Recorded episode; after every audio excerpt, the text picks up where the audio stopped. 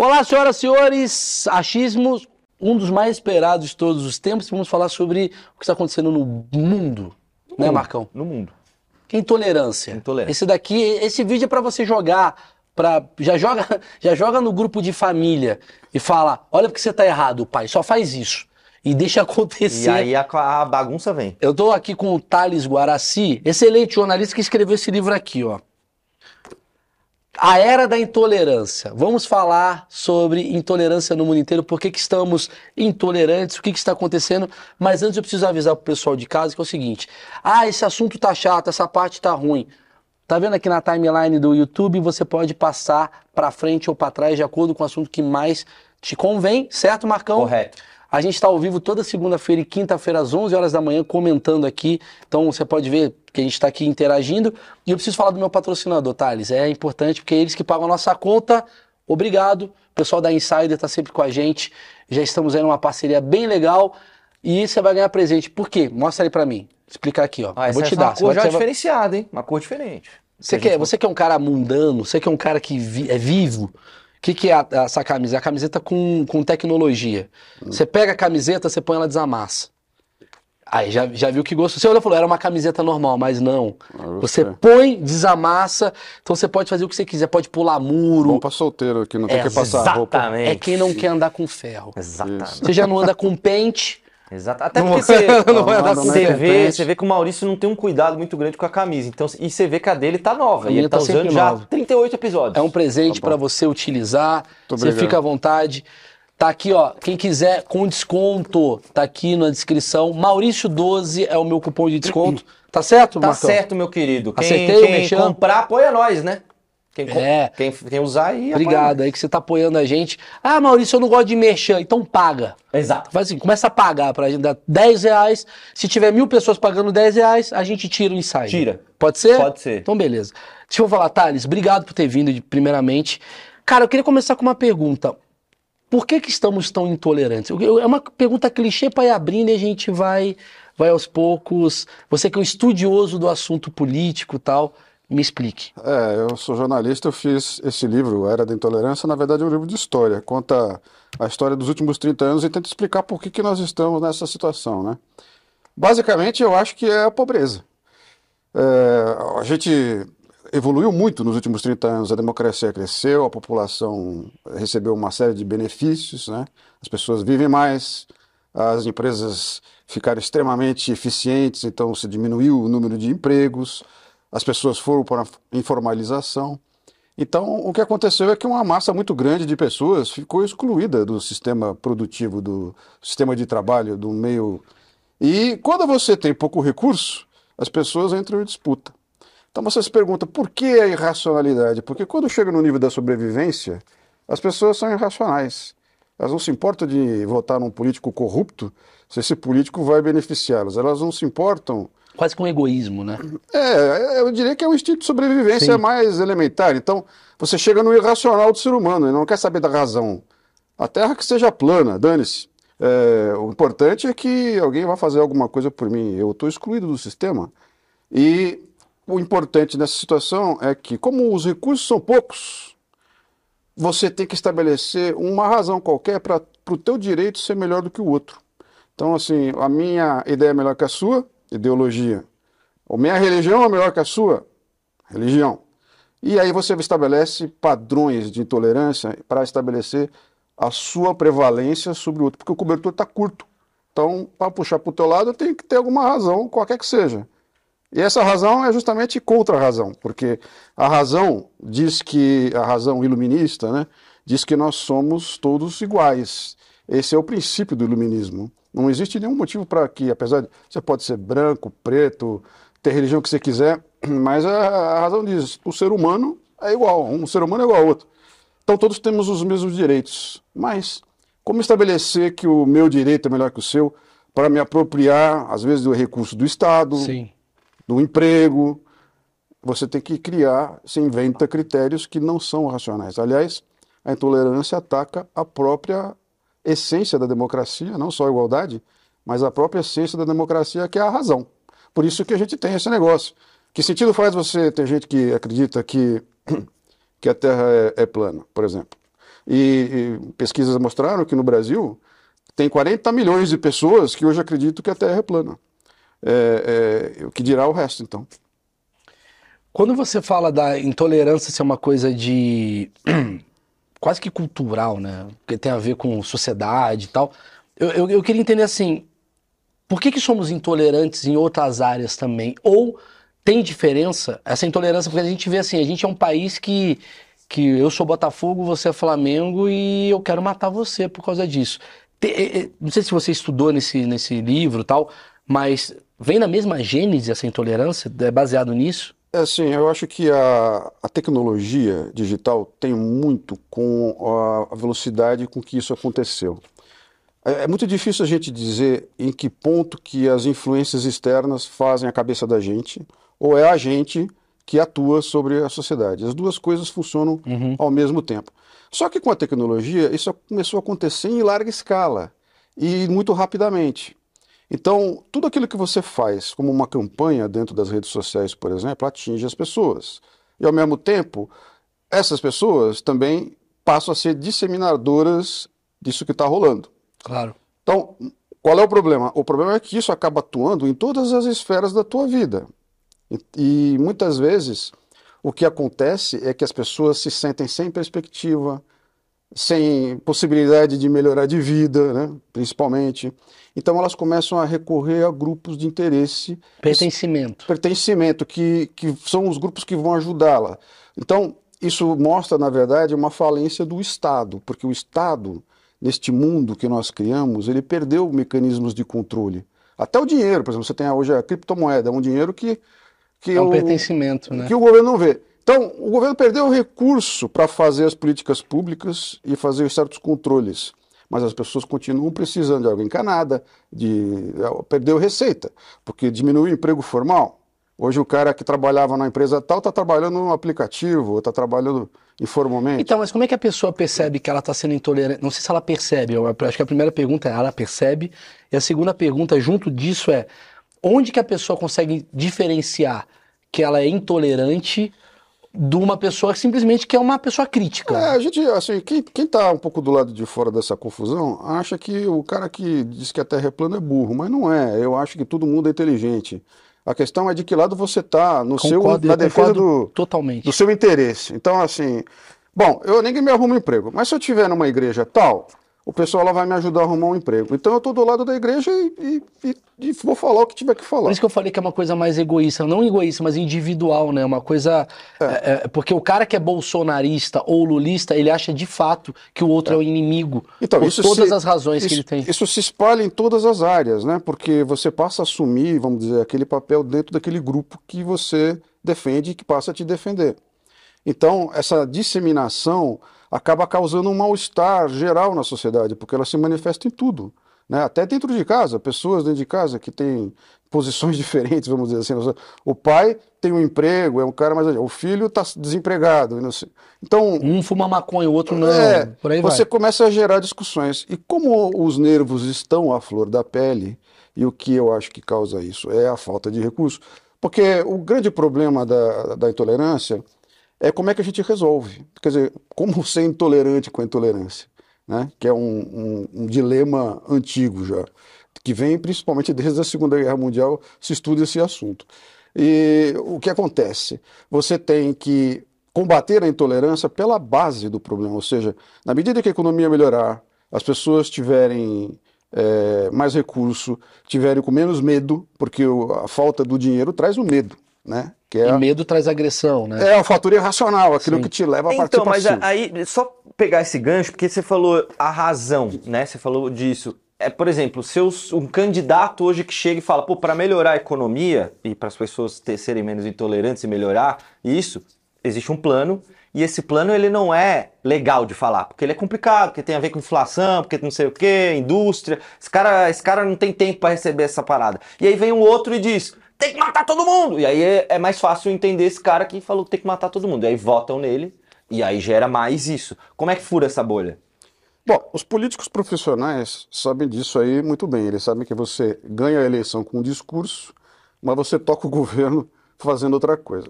O importante é você fazer. Isso. É, o importante é você fazer essa outra coisa, porque se não der certo, é, vai ficar pior dali quatro anos e ele vai perder a próxima chance. Ou então vai tentar puxar o tapete de todo mundo, que hoje em dia está muito frequente acontecer. Então, o importante, na verdade, seria resolver, mas para resolver, o problema da intolerância é que ela atrapalha o processo racional. Isso. Ao, ao você destruir a racionalidade, você destrói as condições objetivas para a solução dos problemas, porque a realidade não está interessada na sua opinião. A realidade está interessada em ideias. Ela acontece, É. você precisa ter soluções práticas, eh, objetivas, que levem em consideração a realidade. Então, assim, eh, se eu achar que a Terra é plana e for andando, eh, não, não vou provar nada, não vai mudar coisa nenhuma. Então, e se gente- subir no balão, você vai morrer. É, é, tipo, então, e é, o clima de, de discussão, de guerra, a polarização, faz com que a gente deixe de se unir em torno das causas que são comuns.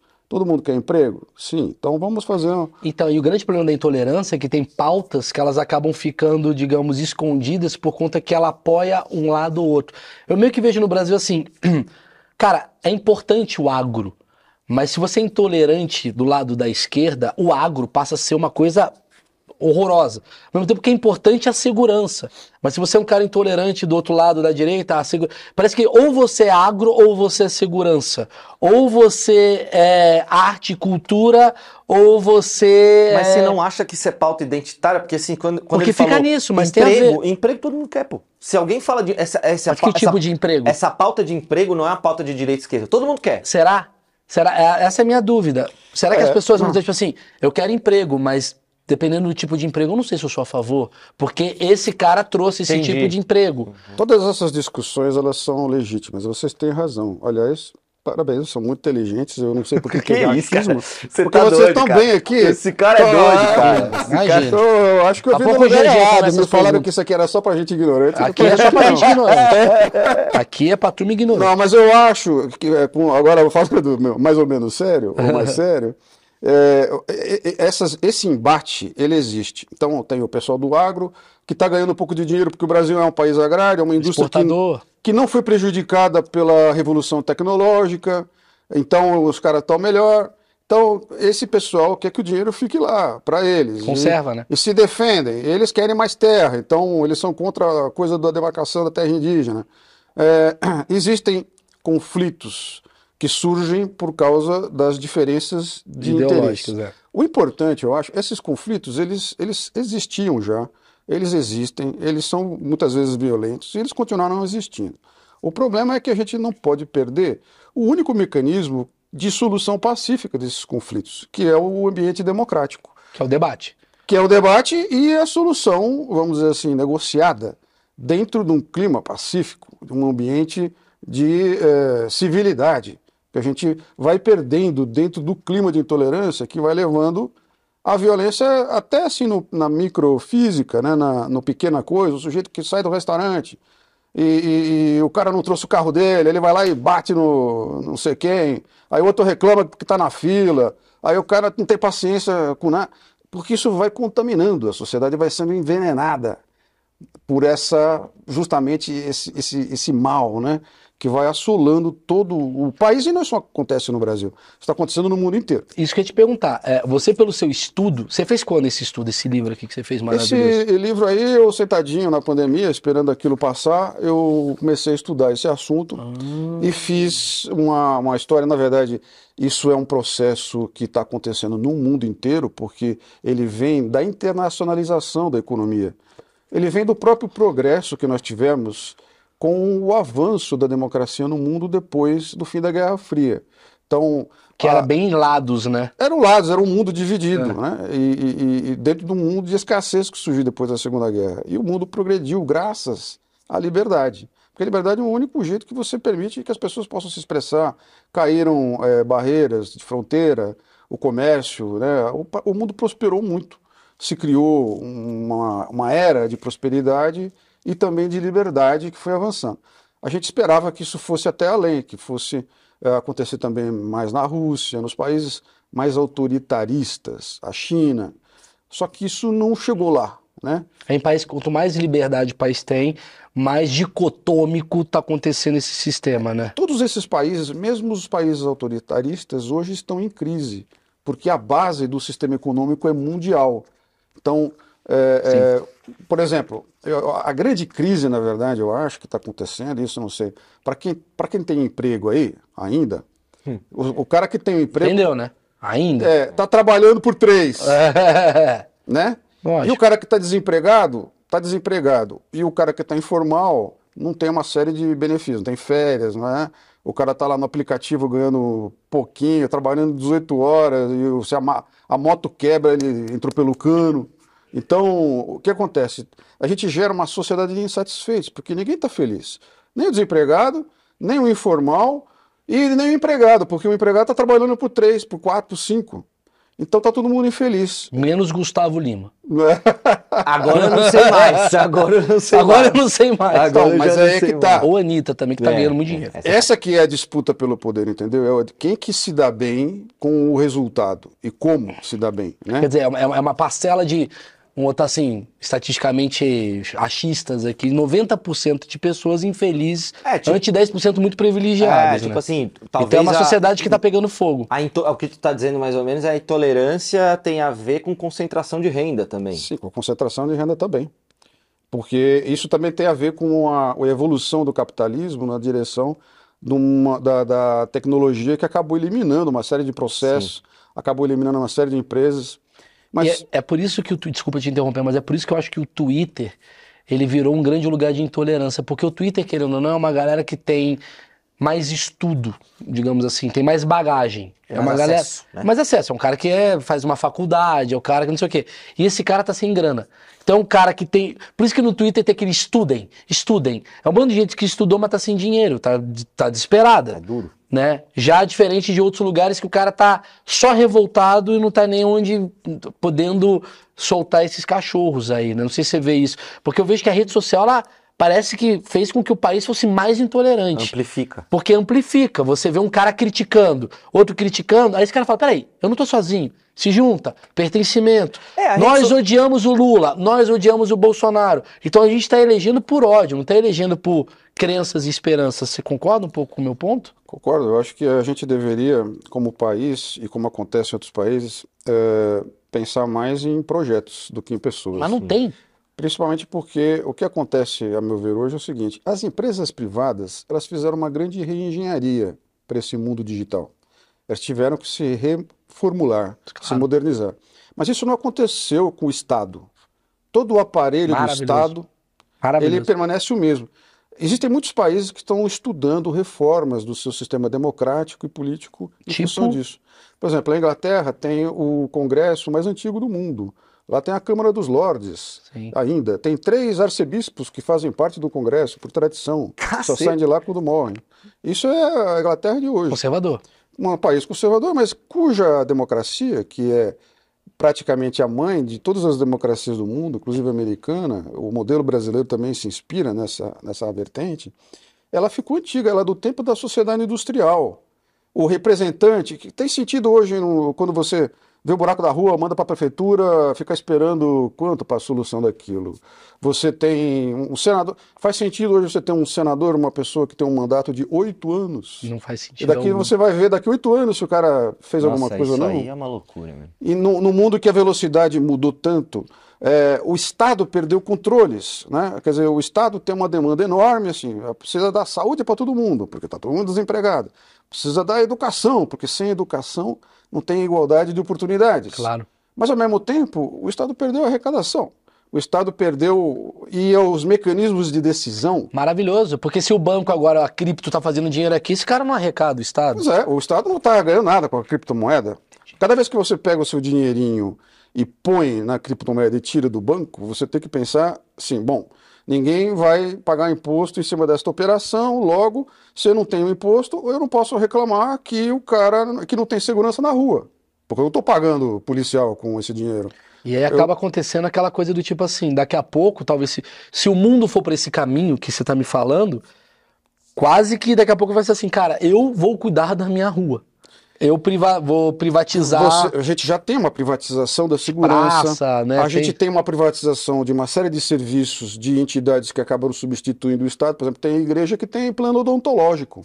Então, o que, que acontece? Você pega essas, essas organizações que são civis, ela é, para fazer ou, ou até religiosas, para fazer funções que eram do Estado. Até o crime passou a ser isso. Então o crime tem plano de carreira, o crime tem benefício, Sim, sim. é, é, passou a ser uma opção. Então, a- você vai lá na favela, a igreja evangélica disputa o jovem com, com o crime, porque é a mão de obra.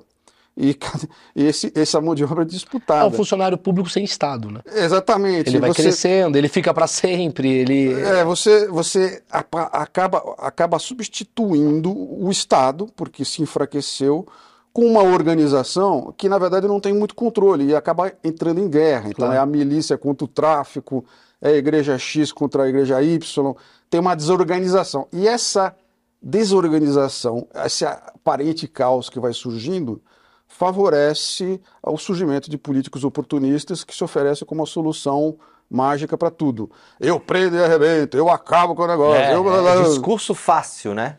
É, e a É gente, bandeira.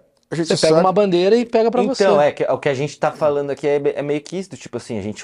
É, quanto é que é mais dois, dois mais dois? Eu vou matar esses números! Não, vamos resolver esse problema, cara. É o que ele tá falando. Falta, É. falta projeto. E a gente tem, desculpa, mas assim, a gente tem dois caras hoje que. Eu vou entrar agora em Thiago Leifert agora.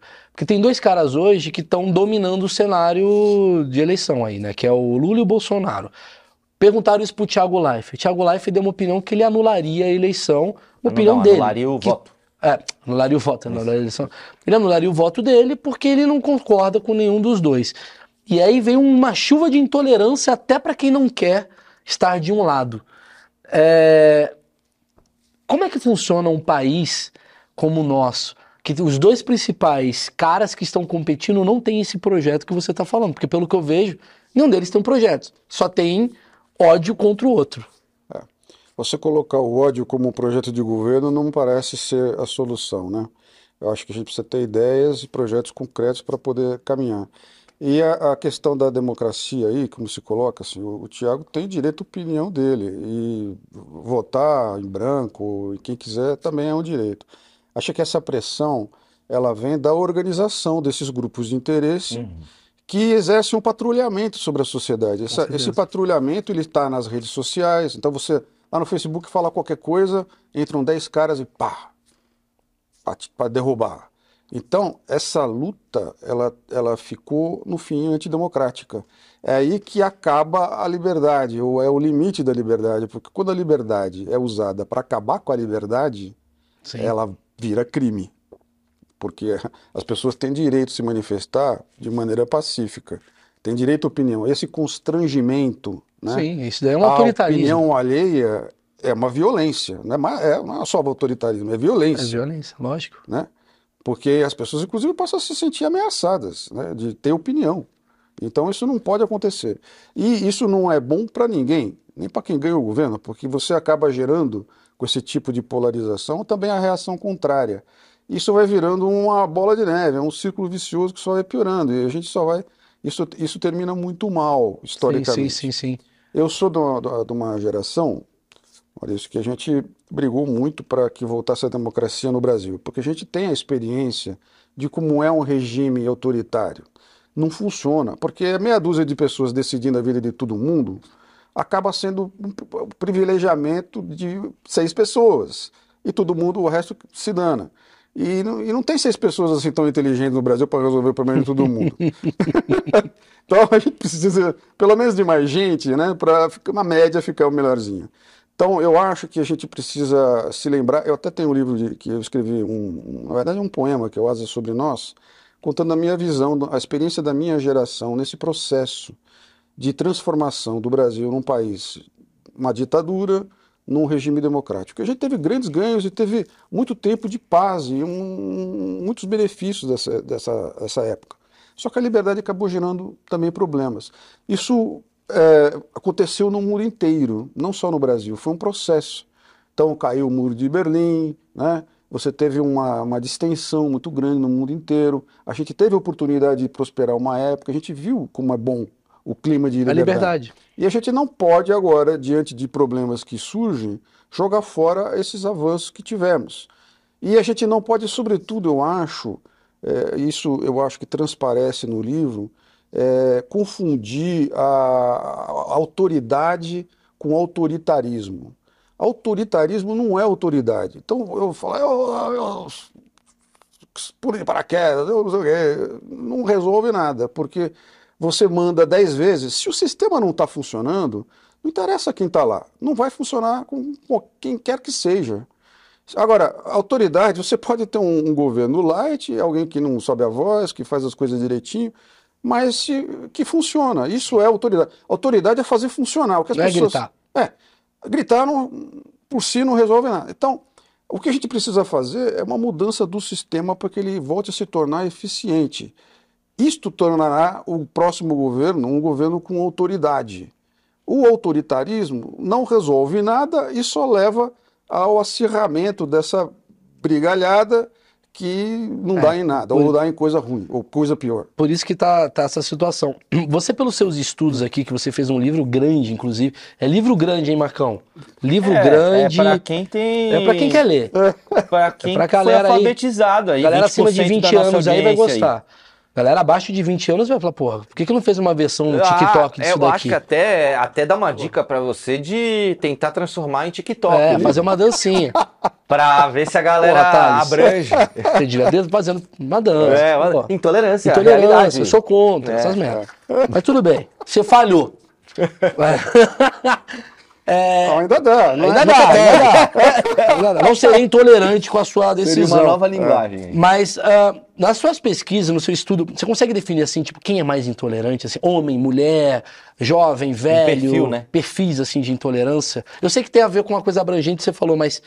Sei lá, vai que tem um dado aí que a gente não sabe. Olha, eu, eu, eu vejo com muita preocupação a intolerância no jovem, porque eu acho que os mais velhos como eu até têm essa experiência passada de saberem virem de um, de um mundo que não não tinha liberdade.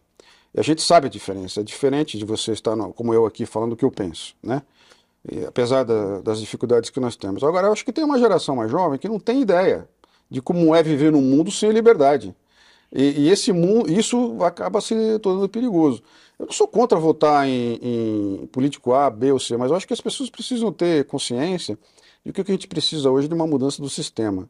Mas não é para um sistema autoritário, é uma reformulação da democracia, como está acontecendo já em outros países. Muitos países estão discutindo isso, nos Estados Unidos está se discutindo e tal, para que a gente faça as coisas de maneira organizada, civilizada, dentro da lei.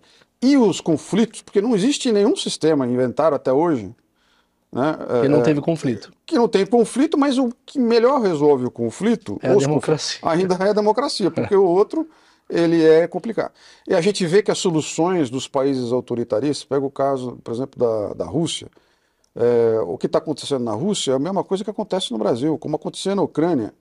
É, você tem uma população insatisfeita, você tem um governante desesperado que lança a mão de uma atitude que populista. ele acha populista que ele acha que vai juntar todo mundo em torno de uma causa porque é guerra. E aí vai e invade. E vai pelo, pela, pela. No Brasil se chama. Tá na contramão, né? As... No Brasil se chama Copa do Mundo. é, um pouco. Um pouco. É, a Copa do Mundo tem esse negócio, o cara acha que chega lá e xinga o juiz e sai já mais isso, tranquilo, né? né? Isso. Já desopilou o fígado. Mas é inteligente essa visão, né? O cara, ele, quando ele tá sem. Obrigado, né?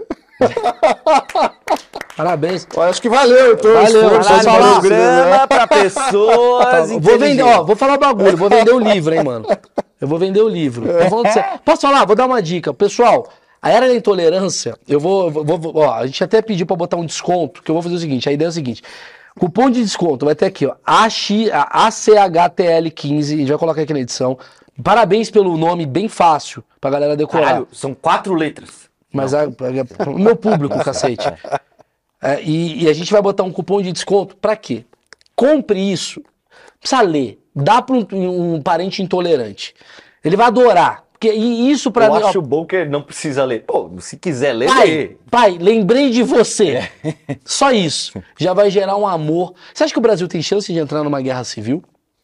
Olha, por mim, na minha opinião, a gente já está, né? Numa guerra civil. Cultural, né? É, não, uma guerra civil, de fato. Você vai lá no Rio de Janeiro ver a, a, a encrenca entre a milícia e a facção. A, as pessoas vivem praticamente com, em toque de recolher. 10 horas da noite na cidade do Rio de Janeiro, você não vê ninguém na rua. Mas não é baseado em política, né? É, eu- Não, mas a política é a base. Como não? Isso aí está Não, sim, relacionado. sim, sim. é- é- Então, assim, a- a- a- o crime elege deputado, Tá, o verdade, crime tem verdade. advogado, o crime, o crime elege Ele é bom, juiz, o crime elege até presidente. Então, é, é, é, é, a- a- as máfias, elas vão se entranhando na política, no aparelho de Estado. A minha pergunta foi mais romântica. Essa pergunta do tipo, será que vai ter a galera com a camisa da seleção contra a galera da É, camisa do tipo vermelha assim, a- saindo na porrada de andar na rua e falar o quê? Esse cara aí é, mora no Jardins, Tem, tiro. mu- é, tem muita gente falando dos CACs, né? Do, do, do pessoal de, de clube de tiro que tá comprando cada vez mais arma e É, rola quase uma como uma guerra da secessão americana, existe sabe um assim? processo em curso, né? Quer dizer, com a liberação aí das armas mais ou menos eh, acelerada, eu li agora recentemente que nesse ano passado foram aprovadas um milhão de armas no Brasil. Quer dizer, Só tem tá um, financiando bem tem um milhão de pessoas armadas a mais dentro do governo. Agora, um Imagina, um milhão de pessoas é quase um, um exército, né? A, a politização das polícias militares estaduais, por exemplo, Tá eu- bem duro. é uma questão também preocupante, porque a polícia não pode ser partidária. Ela não pode ter opinião. A polícia é a polícia de todo mundo. Sim. É. Ela de quem tá no Estado, né? De quem... E, e- e os métodos, a tolerância, inclusive, uma das maneiras da tolerância, da intolerância se manifestar é a tolerância com a violência. Então, e a violência, a violência policial, a gente acabou de ver aí, Porra. o cidadão que a, a polícia assassinou em praça pública, enfiando o cara dentro do- do- de um cachimbo de fumaça. Quer dizer, eh, coisas assim inaceitáveis do ponto de vista da, de uma sociedade civilizada, né? E que vão prosperando com uma certa benevolência do sistema. Por quê? Porque a gente tem gente demais. Então, vamos nos livrar da encrenca do jeito que dá. E, e esses caras não merecem. E bandido é bom é bandido morto. E não sei o que fica esse discurso. Só que isso instaura na sociedade um clima de insegurança muito grande. Porque amanhã pode ser você na rua. Claro. Que tá lá e chega a polícia e você fala, pô, mas eu sou o Maurício lá do achismo. Né? Os É. caras, pá, foda-se. Sou intolerante com você. Ai, pai, enfia você dentro do camburão e to, Gás. toca gás em você. Então, assim, quem que vai viver tranquilo? Claro, se você apoia, desse? se você apoia uma intolerância, vai chegar em você. A né? gente precisa que o, o Estado de Direito prevaleça. O que, que é o Estado de, de- de Direito? É, Para explicar aí para o nosso pessoal. Estado de Direito é a segurança que a gente tem de que as coisas serão cumpridas conforme a lei. Que você não vai sumir de repente e ninguém vai prestar conta de onde você está e tal. A gente precisa é, ter um mínimo de segurança de que o direito é respeitado.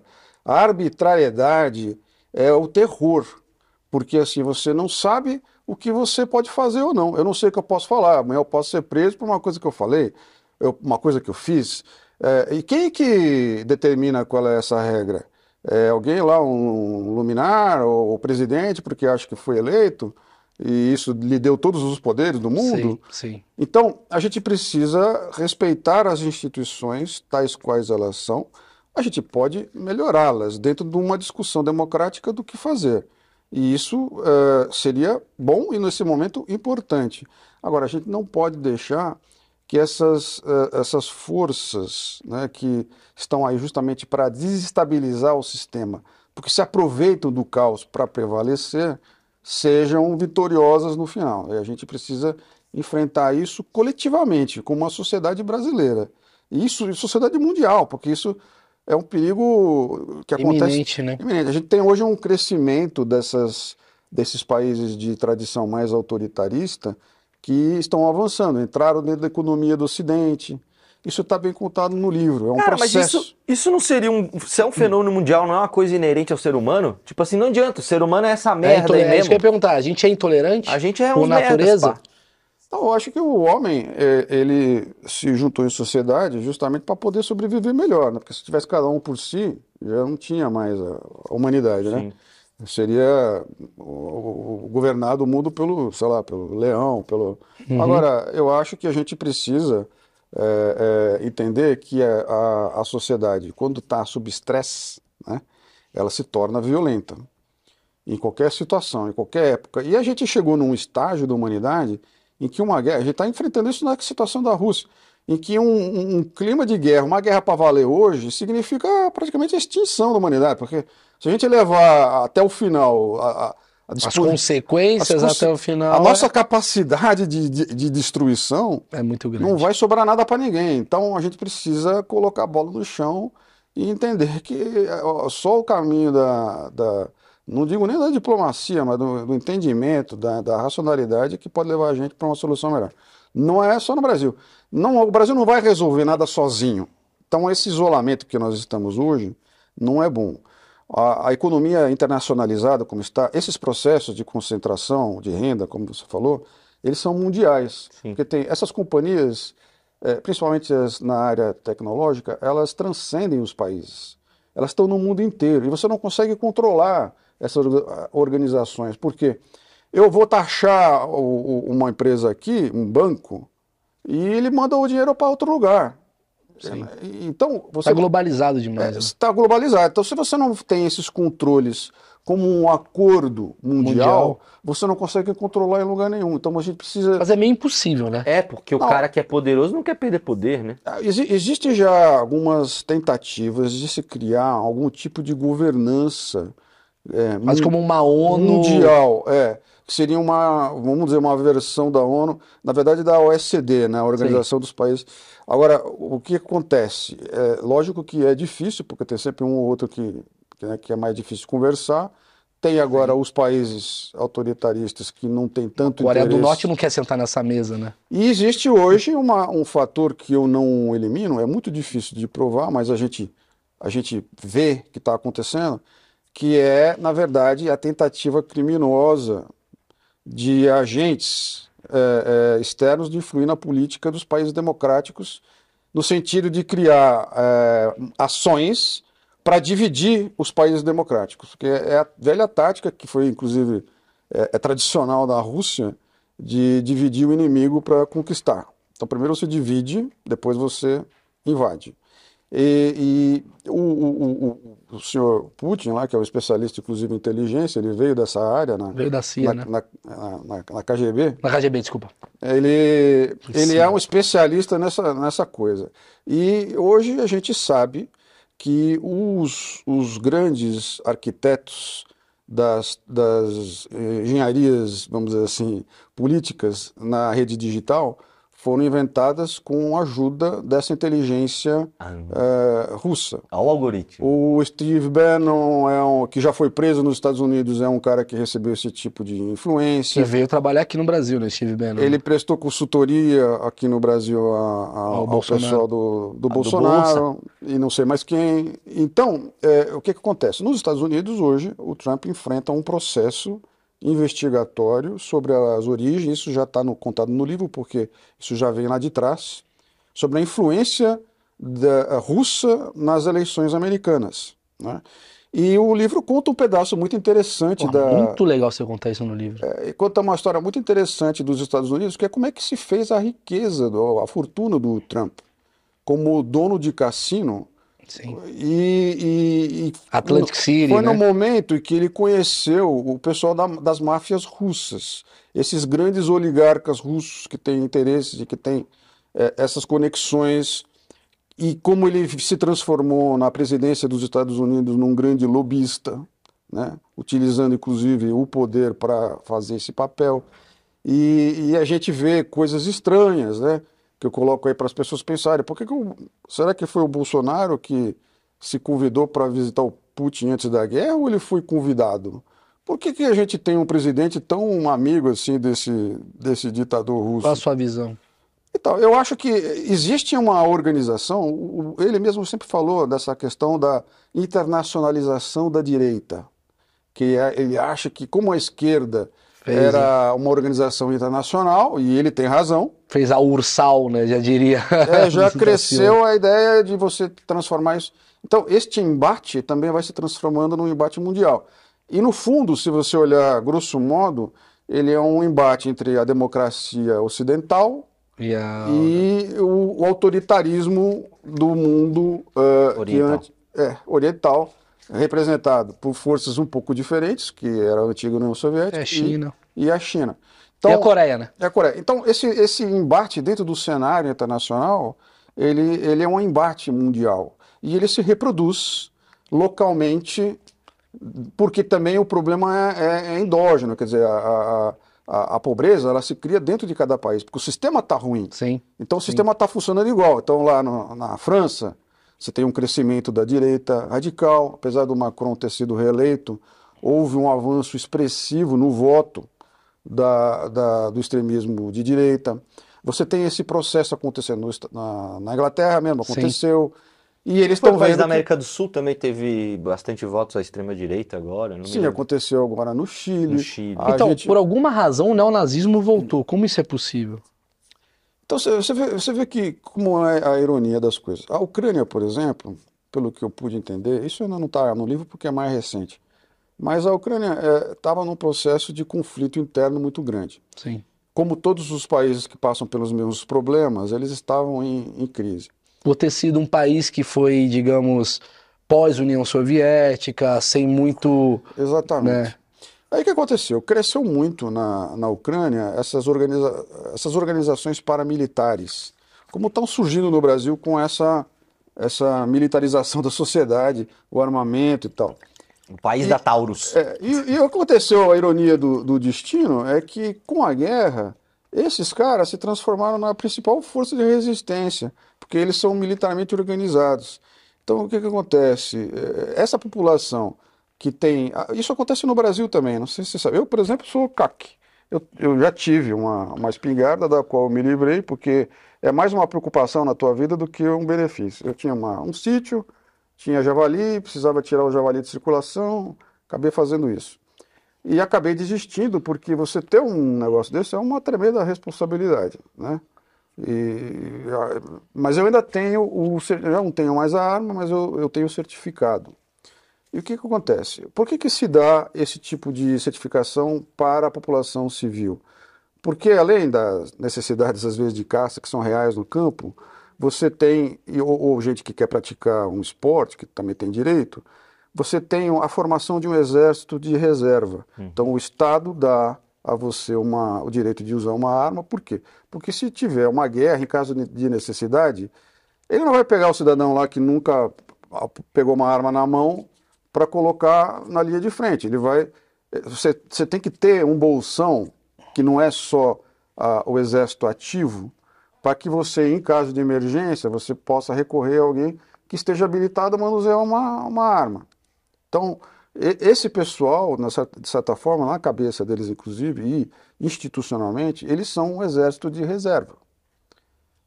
Então, Esse é, é o perigo, né? É, e, e, se você... Um pouco parecido com milícia, né? É, o problema é que se você instrumentaliza isso para o mal, e não é só da direita, isso tem na, na, na, Venezuela, você tem esses grupos Sim. organizados Deixar claro, não é só uma coisa de direita. Não é uma coisa de é. direita, isso é uma coisa do radicalismo, isso é uma coisa da intolerância. Exatamente. Ela funciona para qualquer lado.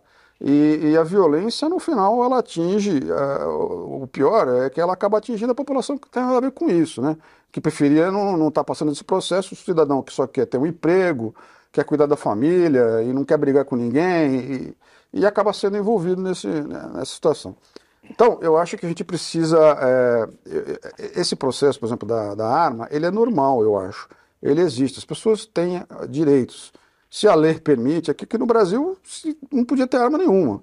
Então, agora, isso está mudando em função da situação que nós estamos no momento. Eu sou, no final, posso dizer, apesar de ser caca, que eu sou contra a arma.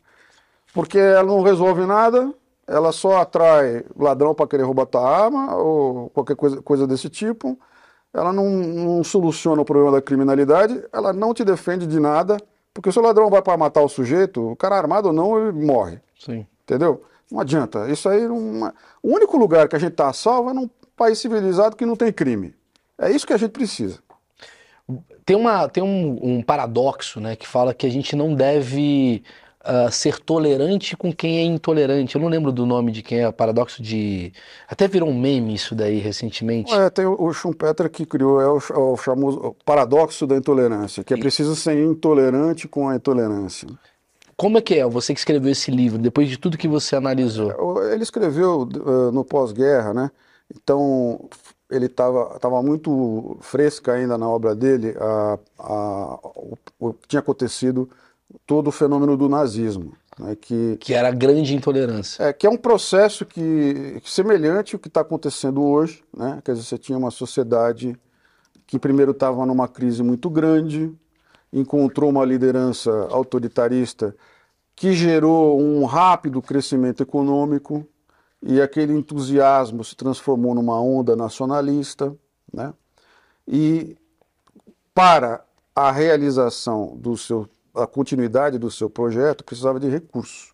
Então você vê que a intolerância, por trás da intolerância, sempre tem um fenômeno econômico. Então, quando Sim. você pega, por exemplo, por que, por que exterminar os judeus? Os judeus eram os ricos, eram os que ficavam com o dinheiro, que o- pobre olhava para o judeu rico e falava, esse cara, esse cara é tolerante, então nós vamos para cima dele. E no fim, o que, que eles fizeram? Transformaram aquela riqueza que foi expropriada daquela comunidade né, em recursos para financiar a guerra. Então, você tem por trás da intolerância aparente na sociedade, você tem um objetivo econômico, que é fazer uma redistribuição da renda e, ao mesmo tempo, você estabelecer as condições para poder fazer uma guerra, que é onde você vai tomar também do- das pessoas dos, de outros países. Claro. Né? Então, aí você. Isso é intolerância em movimento. Né? Então, o estabelecimento de um direito maior, inclusive de um país sobre outros, de uma raça, eu nem sei o que, que- que isso pode ser considerado hoje, mas me parece quase assim uma, uma, uma abominação. Então, o que acontece? A gente tem hoje um processo parecido na base, que a base é mais elementar, ou seja, está todo mundo em crise mais ou menos, ninguém tem perspectiva, bababá, como é que eu vou melhorar? Vou me juntar a um grupo. Qual grupo? Qual grupo? Tem dois, eu olho para esse, É. eu olho para esse. Esses grupos tendem a se radicalizar, porque a- no final a imposição de um direito sobre o outro, tu não vai aceitar. Então isso vai levar à violência, ou a- ao patrulhamento, a- a- ao tolimento de liberdades. Você procura tomar posições no, no aparelho do Estado para poder exercer esse poder.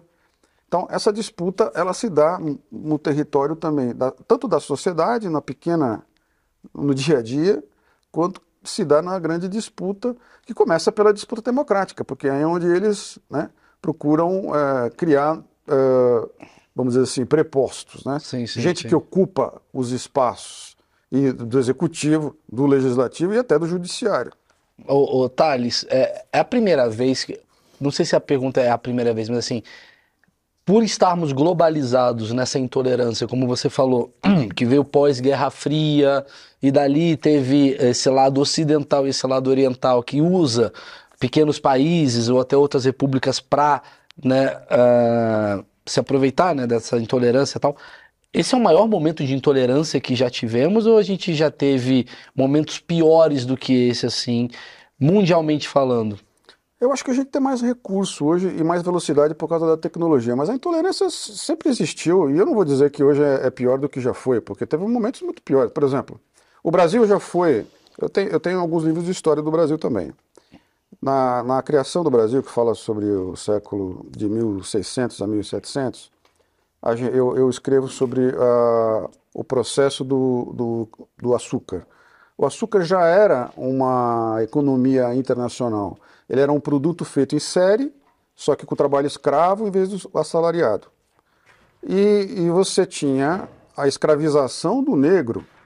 Isso é intolerância. Sim. Você tinha, dá, dá para dizer, hoje, hoje o trabalho escravo é exceção no mundo ocidental. Mas já foi tônica. Então né? dá para dizer que o mundo de hoje é pior do que o mundo que escravizava o negro para fazer açúcar, para exportar açúcar do Brasil para o mundo inteiro, que foi o período que o Brasil era vanguarda na economia e era talvez um dos lugares, Portugal é um dos países mais ricos do mundo Concordo, entendo. nessa época. Então, eu- Nazismo mesmo. é, o, o- o- o nazismo foi um período de grande pobreza e de grande intolerância. É, Se você retroceder ainda mais na história, você vai ver coisas muito piores. Se você olhar para a sociedade de castas na Índia, eh, antiga, é um negócio muito pior. Sim. Então eu não diria que a gente está no pior momento do mundo. O que a gente tem é desafios novos e talvez numa escala muito maior, porque o mundo hoje tem muito mais gente, né? Então, no tempo lá do açúcar, eh, não tinha tanta gente no mundo. Agora nós temos 8 bilhões de pessoas no planeta para alimentar. Mas será que estamos encaminhando para ir para esse período, digamos, de ser um dos lugares mais intolerantes da história? O Brasil, Não o Brasil, o mundo mesmo. Você acha que. o Brasil é especialmente sujeito a essas coisas por causa da instabilidade institu- institucional que a gente tem, né? Então, um país assim mais estável, por exemplo, a Alemanha, que faz projetos de longo prazo, que um governo sucede o outro com diferenças, mas mantém as linhas gerais, tende a sofrer menos abalos. Ah, agora, como esse processo, como, ah, respondendo a sua pergunta, ele é internacionalizado e ele está generalizado, né? Acho que a gente vai precisar realmente de soluções negociadas globalmente. E para isso seria bom a gente ter uma liderança no Brasil que não apenas entenda o processo interno, como tem essa visão de Macro. que macro que a gente não vai resolver sozinho. Mas então a gente tá fudido, Maurício. Porque pensa comigo. A a- hoje a gente tem dois candidatos que promovem intolerância, correto? Um fala mal do outro. Promove. Não existe o, ca- um candidato falar, pô, vamos trocar uma ideia para resolver o Brasil? Não. Não existe. Na minha visão, não. É o que a gente está vendo em pesquisa e tudo mais. E aí, eu não sei, a gente fica meio que perdido nesse, nessa guerra, não, não tem muito espaço para o cara abrir uma, sei lá, abrir um PowerPoint para mostrar, ó, se a gente ajustar os juros, porque ninguém quer escutar, porque tá todo mundo gritando e brigando. Que não importa o que você faça. eu não vejo muito se você futuro, é de um lado, assim, eu não sou muito otimista, eu diria. eu Você acho. nunca foi, né? É, isso é Você anda verdade de também. moletom É, o dia inteiro. também- Você também não é tem isso, assim, que não usa moletom nem o dia inteiro comigo, não é né? otimista. Eu Uma não sou otimista nem que- com, com- com o meu então, cuidado. Mas a, a pergunta do Marcão é basicamente sobre. Teremos uma eleição em outubro, né? Então, ano que vem a gente vai começar com, com um novo sistema de governo. Não sei não, mas novo, novo Um novo presidente. presidente. só. ou, ou mesmo ou um novo presidente. A gente vai estar intolerante ainda, porque se é de um lado ou de outro, me dá a impressão que ah, vai ser sempre um grupo contra outro grupo. Isso daí vai ficar até quando essa encheção de saco? Ou você acha que tem chance de falar, olha, posso falar? Não, vai pode ser que acabe, se for um candidato ou outro. Olha, eu, eu conheço bastante gente próxima do governo, ou gente que tinha, empresários mesmo, que tinham certas expectativas sobre esse governo. Acreditava-se que o governo tenderia um pouco mais para o centro, porque assim, o presidente ele é presidente de todo mundo, Sim. né? Da direita, da esquerda, do centro, de cima, abaixo, enfim. Então, eh, normalmente quando você assume o governo, você tende a baixar um pouco a bola do seu discurso para que você possa governar melhor e de um jeito coletivo, como a sociedade precisa. Mas o que a gente tem visto é o, é contrário. Né? E muitas vezes isso acontece porque essa alimentação, que tem finalidade exclusivamente eleitoral, serve, na verdade, só à perpetuação daquele governante, porque ele tem uma ficha suja e ele quer se proteger no poder o que mais está acontecendo. do que pode lhe acontecer depois. O que mais acontece. Então, na verdade, as pessoas, assim, cada um tem direito de escolher o que quiser. Mas eh, agora, se eu me permito ter uma opinião livre aqui também, as pessoas estão sendo enganadas, né? Quer dizer, tem alguém limpando a própria barra às custas do voto do povo. E a gente, e não é um ou dois, é um monte de gente. E a gente transformou isso numa crise sistêmica, quer dizer, em que o, o- quem está no poder se protege. E Essa é a minha visão, sabia? Você me permite dar a minha opinião leiga e ignorante sobre o assunto, mas a minha visão é essa, porque quando você coloca política como torcida, e eu entendo porque você me explicou, porque tem a ver com a sua condição, tem a ver com todo esse desespero que está acontecendo, mas você não tem uma cobrança, você não quer cobrar aquilo que você é, é, botou ali, né? Deveria ser o certo, né? Você cobrar aquele, porra, se eu coloquei um presidente, coloquei um deputado, eu deveria estar cobrando. Mas hoje o voto não é assim, hoje o voto tá de medo do outro. É, Ou e seja, o não cara vota isso. no Bolsonaro para não ter o Lula. E o cara vota no Lula para não ter o Bolsonaro. Isso é E- porque o, o governo do Lula não o beneficia. Assim como o, o- aquele que vota no Bolsonaro Também sabe não aliás, é. o que vota no Lula sabe que o governo do Bolsonaro não o beneficia. Isso é uma- um jogo de interesses. Porém, como é que a gente quebra esse círculo pernicioso ou vicioso? As pessoas precisam entender que a solução não vem desse processo. A gente precisa sair um pouquinho do problema, é isso que eu tento fazer com o livro. É, é, é- é um pouco difícil, porque está todo mundo tão envolvido na briga que ninguém quer escutar. Quando tem duas pessoas trocando porrada na calçada, nenhuma quer ouvir a palavra Quer do, ver a do bom senso, que ela quer ver o que acontece, né? E vai até o fim. Uhum. Então, o, o problema é que todo mundo sai machucado dessa história e, e ninguém, ninguém sai ganhando. Sim. Então, é, é, o que está acontecendo hoje é o seguinte: não importa, na minha opinião, quem será o próximo presidente, a verdade é essa. Porque enquanto o sistema não for resolvido, não haverá pessoa. E como resolve esse sistema? A gente precisa começar com as reformas democráticas, a gente precisa fazer é, algumas mudanças constitucionais. A Constituição brasileira ela veio piorando ao longo dos anos. Os políticos mesmos andaram aprovando uma porção de emendas, essa coisa do fundo parlamentar, jeitos de se proteger, de criar recursos para eles Se mesmos, né? para poderem mandar no seu, no seu curral eleitoral, para se, enfim, e para se completar, coisa que favorece um ambiente de, de corrupção enorme. O, o Supremo Tribunal Federal tem que ser respeitado como instituição, mas a gente precisa também de reforma do sistema judiciário. Está claro que as coisas não estão funcionando. Tem 11 juízes lá que tem que resolver todos os problemas do Brasil hoje.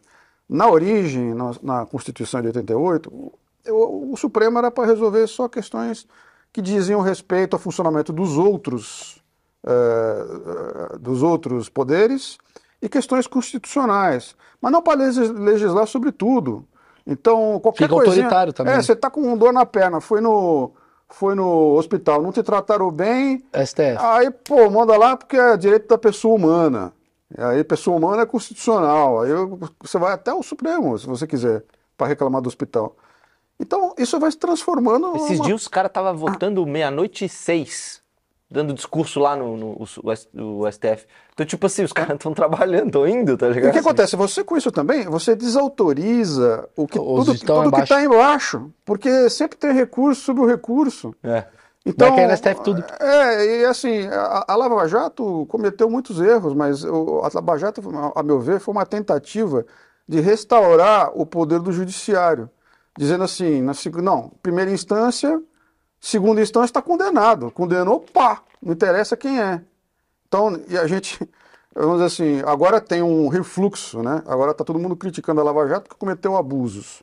Mas onde que está o, o, o- O equilíbrio. é, o, o que, que tinha de bom na Lava Jato? Não era tudo, Tudo é errado.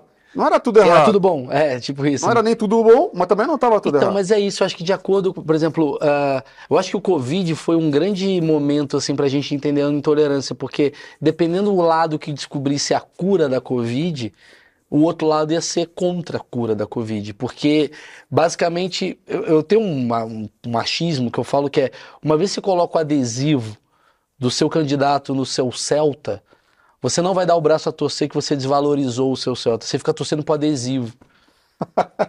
Cara não torce mais pelo Celta. É. Entendeu? Você torce pro adesivo, você quer mostrar que você não foi burro em colar aquele adesivo naquele teu Celta.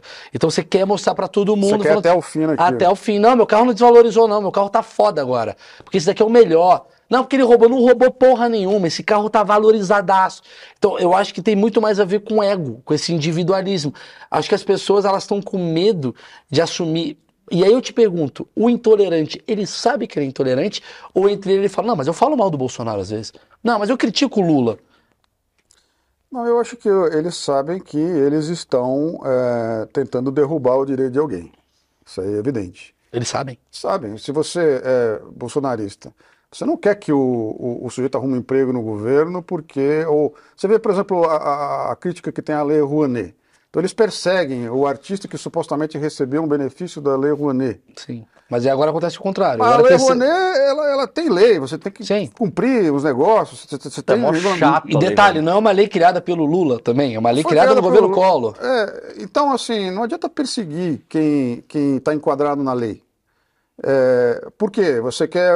Aí, aí você cria outra situação absurda, que é, por exemplo, assim, ah, bom, o Gustavo Lima, você falou. do- Prefeitura. o Gustavo Lima não pode entrar na Lei Rouanet, mas ele vai lá e recebe 600, 600 mil da prefeitura para dar um show. Quer dizer, é, tá certo isso? E aí os dois, será que os dois não estão, tipo, brigando quem tá menos errado? Não, mas a questão é, você tem razão, assim, é, é, quem está do lado contrário ao que eles acham que é a interpretação de que a esquerda tem a ver alguma coisa a ver com a Lei Rouanet, que não sei por que inventaram isso, porque não faz o menor Porque sentido. o é artista, arte, não, é porque o porque é artista tá né? mais associado. artes, artes. É.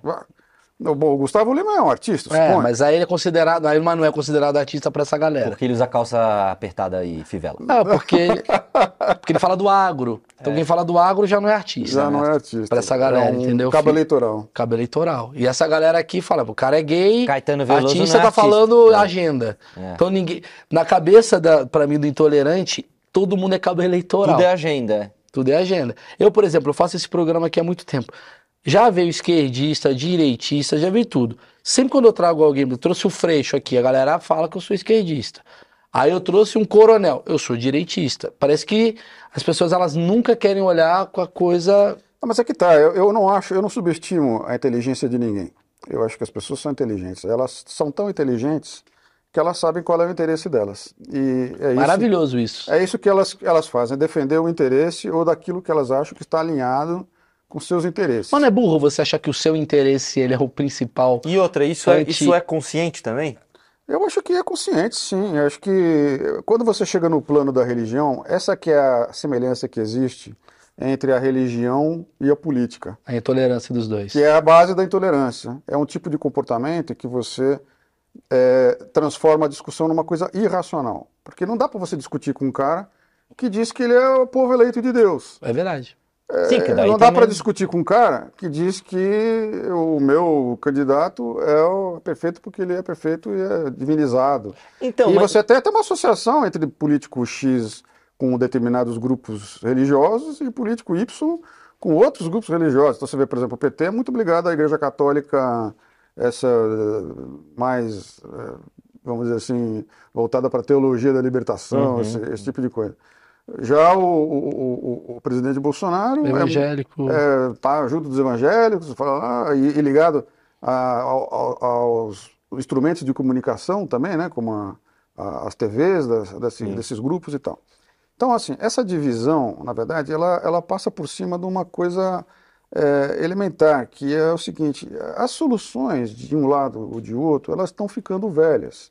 Essa discussão, inclusive, que a gente tem de direita e esquerda, são conceitos que desapareceram Muita, muita. da humanidade faz tempo. Isso é Na coisa Guerra da, Fria, né? é da Guerra Fria, dos, dos anos Isso é o 60. estereótipo do, do ideo- da ideologia de alguém. Assim. É, e, o, e o problema é que as soluções práticas que estão embutidas dentro desses discursos, elas também são velhas. E horríveis. né? Esse mundo que nós estamos hoje, ele é muito mais complexo, ele é muito mais dinâmico, ele não tem cor. E quem se aproveita dessa, dessa discussão são esses caras que estão saindo lisos e que têm os negócios inteligentes e que têm os negócios que o, que o, que o Estado não pega, que o, que o, o imposto não pega, que não estão em país nenhum e estão vendo todo mundo se estapeando enquanto eles estão ganhando dinheiro. E a maior parte das pessoas está empobrecendo enquanto briga à toa e não Então, perceberam aí eu que só se dão mal. Maravilhoso. Eu- mas, o Mal, eu tenho teoria, vê, que- vê que tu- eu acho que o brasileiro, eu não sei se no mundo, tá? Mas o brasileiro, ele, ele ama político porque o brasileiro, ele meio que adora uma hierarquia, assim, tá ligado? Ele, ele acha aquilo Eu bonito. discordo, eu acho que é mais uma coisa de torcida. Eu, a- minha visão, né? Meu achismo, eu acho que tem mais a ver com a coisa do pertencimento. É quase como assim, qual gangue que você quer estar? A do mal ou do bem? Qual que é do bem? Eu sou do bem. O- Mas ao outro mesmo fala, tempo ele olha pro Maurício, que é chefe da gangue, ele fala: caralho, esse cara é muito foda, ele, ele ama, ele ama o cara que tá no- na ponta de cima. Mas não tem um pouco a ver com projeção? É um pouco de projeção. Tanto que você vê o Lula e o Bolsonaro, pra mim são duas projeções de tio. Igualzinho, né? Só que um é tio, um é o tio bêbado que faz churrasco e. e... Qual que é esse? Esse é o Lula. É o bêbado que faz churrasco, Eu- eu que traz a galera, e o outro é o tio mais autoritário que fala, ó, não vai ficar usando essa porra aqui não. É. Eu acho que as, as nossas lideranças, é, elas estão se aproveitando, na verdade, do empobrecimento Cultural, né? edu- educacional, do- Educacional. Do, Brasil. Infelizmente, a realidade é essa, porque não existe país nenhum no mundo que quer votar num, num representante que não seja digno do, do, do país. Alguém que não fala bobagem, alguém que não ataca minorias, alguém que não ataca as mulheres, alguém que não ataca. E, e, e também, essa imagem que você tem que ter um presidente que saiu do povo, um cara que come cuspido a farofa, que, sabe, fala errado. É, e- esse tipo de coisa, assim, ele vai fazer bem, ele está do nosso lado, ele nos representa, porque ele é igual a nós. Mas quem disse que esse é o melhor, necessariamente o melhor? Porra, lógico. E hoje eu vejo que se criou, na verdade, uma intolerância e um preconceito contra o intelectual, contra a educação, contra as pessoas de ideias.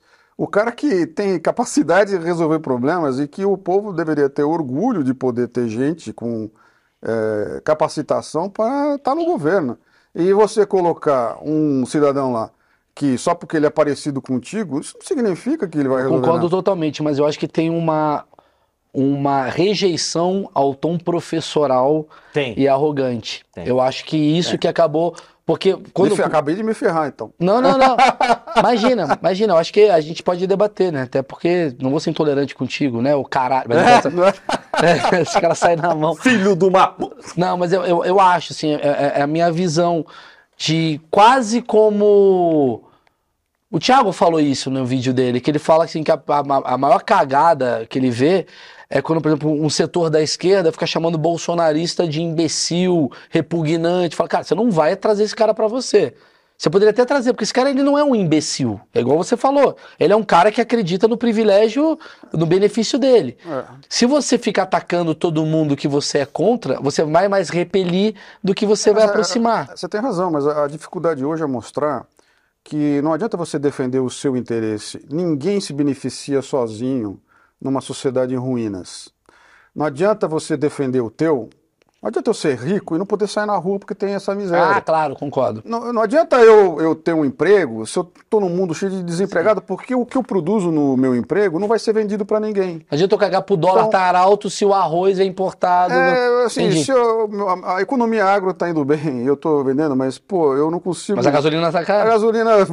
Então, o que acontece? A gente não, não adianta a gente defender só o nosso interesse. A gente precisa pensar de novo, especialmente no Brasil, no bem coletivo. A gente não pode esquecer. Difícil, hein? É. É mais uma coisa que eu, Difícil, que eu Esse fico. é o grande desafio. Mas acontece o seguinte: Porra, é difícil pra o cacete. indivíduo só vai para frente quando tá todo mundo bem. Quando a sociedade está indo para frente. Mas não a gente adianta, tá muito dividido. não adianta a gente, nessa disputa de irmãos, porque nós somos irmãos, pensa bem. Nós nascemos no mesmo lugar, nossos pais se criaram aqui, nossos filhos vão estar aqui. A gente vai torcer pro Neymar, porra. Pô, Final do ano ele tem que fazer eu tô- gol. eu tô- pô, O Neymar é uma vítima tremenda da intolerância, na minha opinião. Eu também acho. Ele é Porra, o cara- bonito isso, hein? É, o, o cara, ele joga muito bem, é craque. Se ele tivesse em outra época, não teria acontecendo nada disso. Anitta. De ser perseguido Pra, falar, pra não falar que é só de um lado. Anitta também. também. Canta, tá lá representando o Brasil, agora ela é uma merda, porque ela não. coag- né, As pessoas passaram a coaduna com- perseguir o sucesso. Sim. As pessoas, e não é no Brasil, lá, na, lá em Paris, onde ele trabalha, é, a torcida pegou no pé do cara. Sim. É, por quê? Porque o cara é rico, porque o cara é, não tem problema, porque o que, que ele fez de mal? É? Toma 20 butinadas toda a partida Ali e é ele é futebol. o cara que, que fica chorando? Eu, se eu tomasse 20 butinadas numa partida, eu saía pra Então, mas pra eu acho que a intolerância do futebol ela tem outro lugar, na minha visão. Assim, meu achismo leva a crer que. Eu acho que a intolerância do futebol tem mais a ver sobre você precisar de um alívio ou de alguma coisa e esse cara tá ferrando o teu alívio. Mas nós temos o direito de xingar Não, a com mãe do certeza. juiz? Eu tenho certeza que não. Por Mas que a gente não vai no futebol e assiste o jogo e aplaude a boa jogada, É. reclama, mas não precisa ser agressivo, não precisa ser. Ah, mas aí é impossível. Sabe onde é que eu percebi que o Brasil tava cagado? Na minha visão, assim, quando eu falei, cara, o Brasil tá cagado. Quando a gente teve aquelas Olimpíadas aqui no Brasil e a gente tava disputando a medalha de ouro, salto com vara, Claro, era, tava era lá. o Brasil contra um francês. Isso. E o brasileiro, em vez de apoiar só o brasileiro, vaiava o francês quando ele fosse fazer. E o francês ficou puto. E eu dou razão pro francês, porque, cara, é a, é a vida do cara ali. O cara tá. Não precisa vaiar o cara pra Posso, você. posso contar uma experiência minha? Vai, por favor. Eu peguei o meu filho, que hoje tem 15 anos, e a gente foi na última Copa do Mundo ver o jogo do Brasil com a Bélgica em Kazan. Puta, foi você então, hein? Vamos nós. Não, foi você, 2x0. Mas eu, 2x1. eu, eu Renato uma, Augusto foi você. mim foi uma lição sobre o Brasil aquilo lá. A gente, o, o Brasil começou a perder, o estádio estava cheio, eu estava lá, presente. E o que, que aconteceu? A torcida brasileira reclamando do time, xingando o jogador. Bah! Só que no- na plateia, no estádio, também tinha uma grande maioria de russo. Os russos começaram a olhar aquilo, ver os torcedores do Brasil xingando a própria seleção e ficaram indignados. Os russos começaram a torcer pelo Brasil aí. E aí você escutava o estádio inteiro gritando assim: Brasília! Brasília! Eram os russos tomando o lugar da torcida brasileira. Porque o russo não é assim. Mas o russo é autoritário. Não, o russo é autoritário, mas no momento de dificuldade, porque é, o, Ah. o russo sabe disso, na guerra, o cara vai pra guerra. Não sei se vocês chegaram a ver o, o, o- Chernobyl, aquela, Sim, aquela sim, série Tá, série boa. maravilhosa. E os caras falam assim: nós vamos salvar Moscou se a gente for lá no buraco lá e vamos morrer? Quanto, quanto tempo nós vamos viver? Dois anos. Ok. Mas nós vamos salvar Moscou? Rússia? Vamos. Vamos. Então vamos. Sim, sim, sim. Os russos não são assim. Eles sabem que o país tem que ser defendido quando ele precisa, quando Então- ele está em dificuldade, não quando ele está ganhando. Eu concordo contigo. E a gente vai é quem tá fazendo um bom trabalho. Porque é, o cara, o cara não tá fazendo nada de errado. para mim foi uma vergonha, não da seleção brasileira, foi uma vergonha da torcida brasileira, foi uma Sim. vergonha do Brasil. A gente tomar uma lição dos russos dentro do estádio de como é que a gente trata E a aí, seleção. você pensa, quem vai pra Copa? Não é o pobre, não é o fudido. É o Quem vai cara pra que Copa tem- é o riquinho, é o média alta. É o cara e que esse cara que tá vaiando. É a elite que tá vaiando. É. É elite que tá vaiando. Porque o povo tá do lado. Então a gente não pode jogar isso numa estatística de todo brasileiro é assim. Na verdade, é uma pequena parcela que tem muita influência. Que eu Tem. acho que esse que seja o Essa é problema. a parcela que tá no Twitter. Mas é, exatamente. Essa parcela que talvez seja uma parcela mimada. Os E eu 12 faço milhões. parte dessa parcela. A gente faz parte. Todos nós aqui fazemos parte, tirando o GG, né? E- Quem é. comprou um Corcel esses dias. Mas é, é, fui intolerante. Essa intolerância, al- além de Tem que, econômica. tem que botar um, O quê? um selinho. Selinho de quê? De intolerância? Tolerante. Não, ele é. pode guardar, ele É, escolhe. Né? Selinho intolerante. Vou tomar um puta processo, você vai ver só como vai ser delicioso. Eu vou falar que você está sendo intolerante com esse processo. Mas essa intolerância, você falou uma parada que eu, cara, abriu muito minha cabeça sobre a coisa ah, socioeconômica.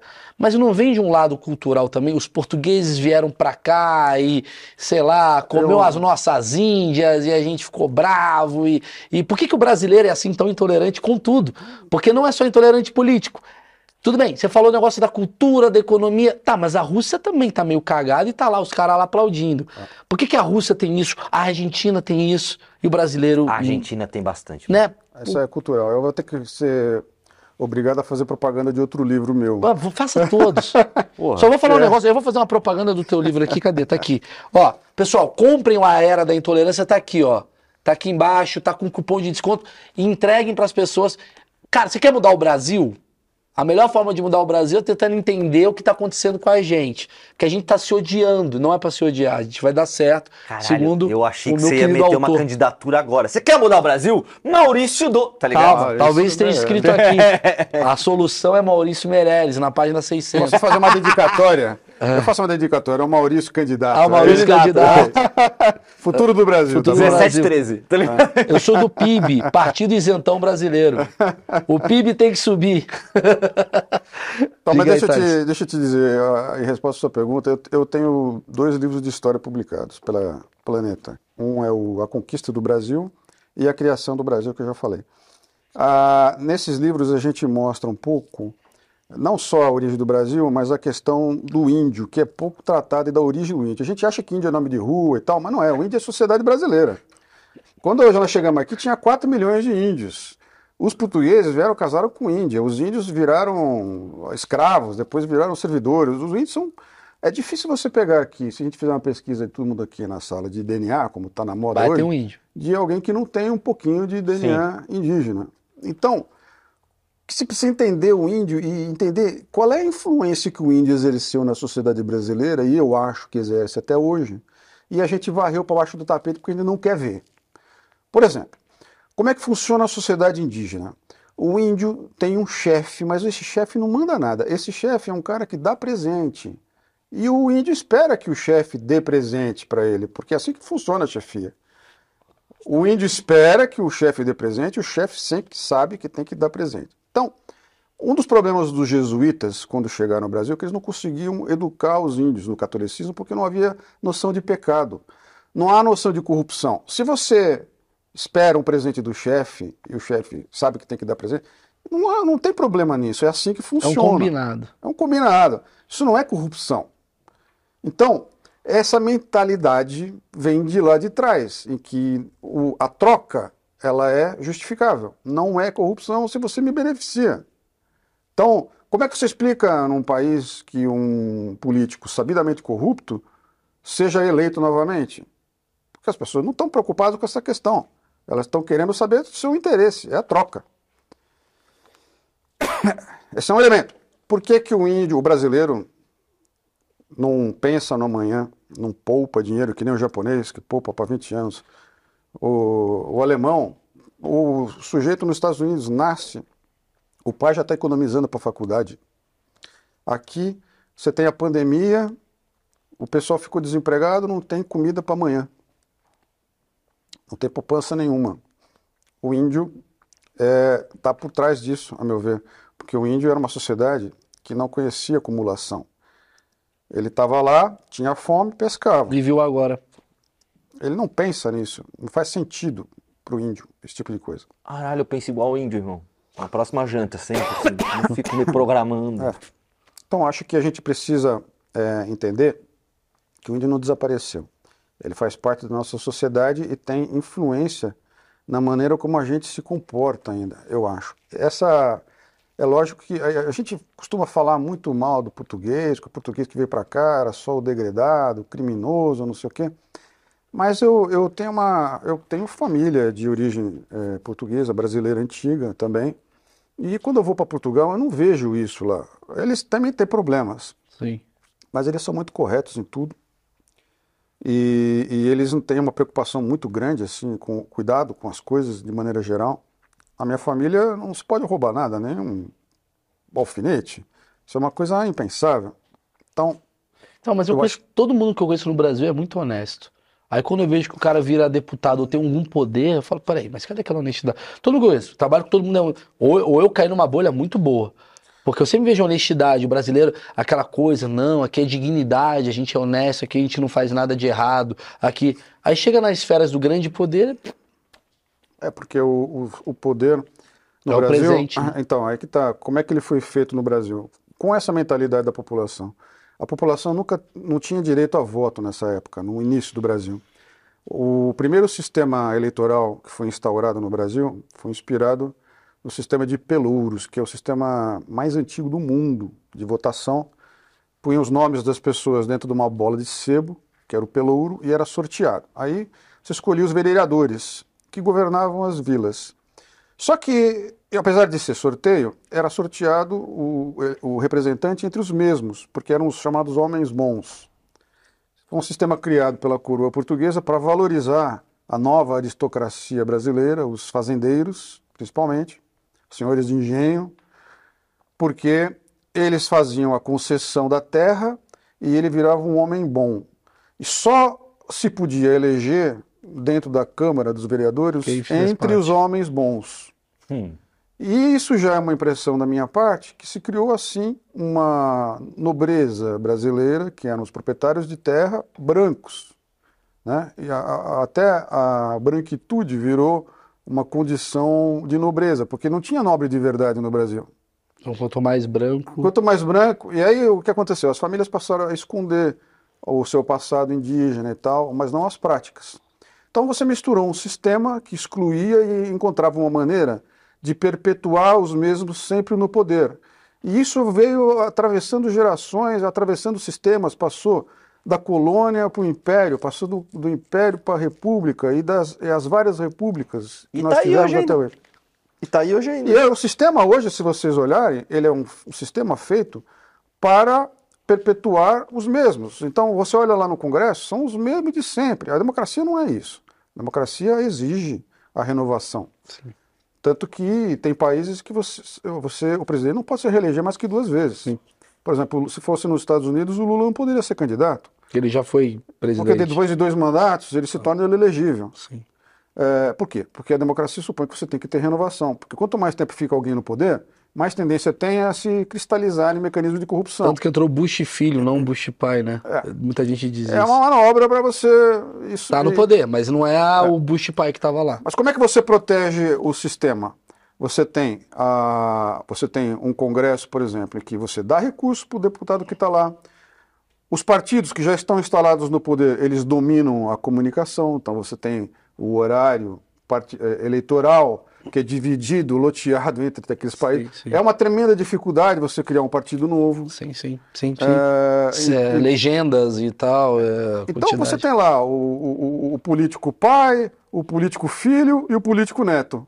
Né? Esses caras são donos dos meios de comunicação dos seus respectivos estados. Quer dizer, é um sistema criado para perpetuar. E como é que a gente espera que alguma coisa melhore? É.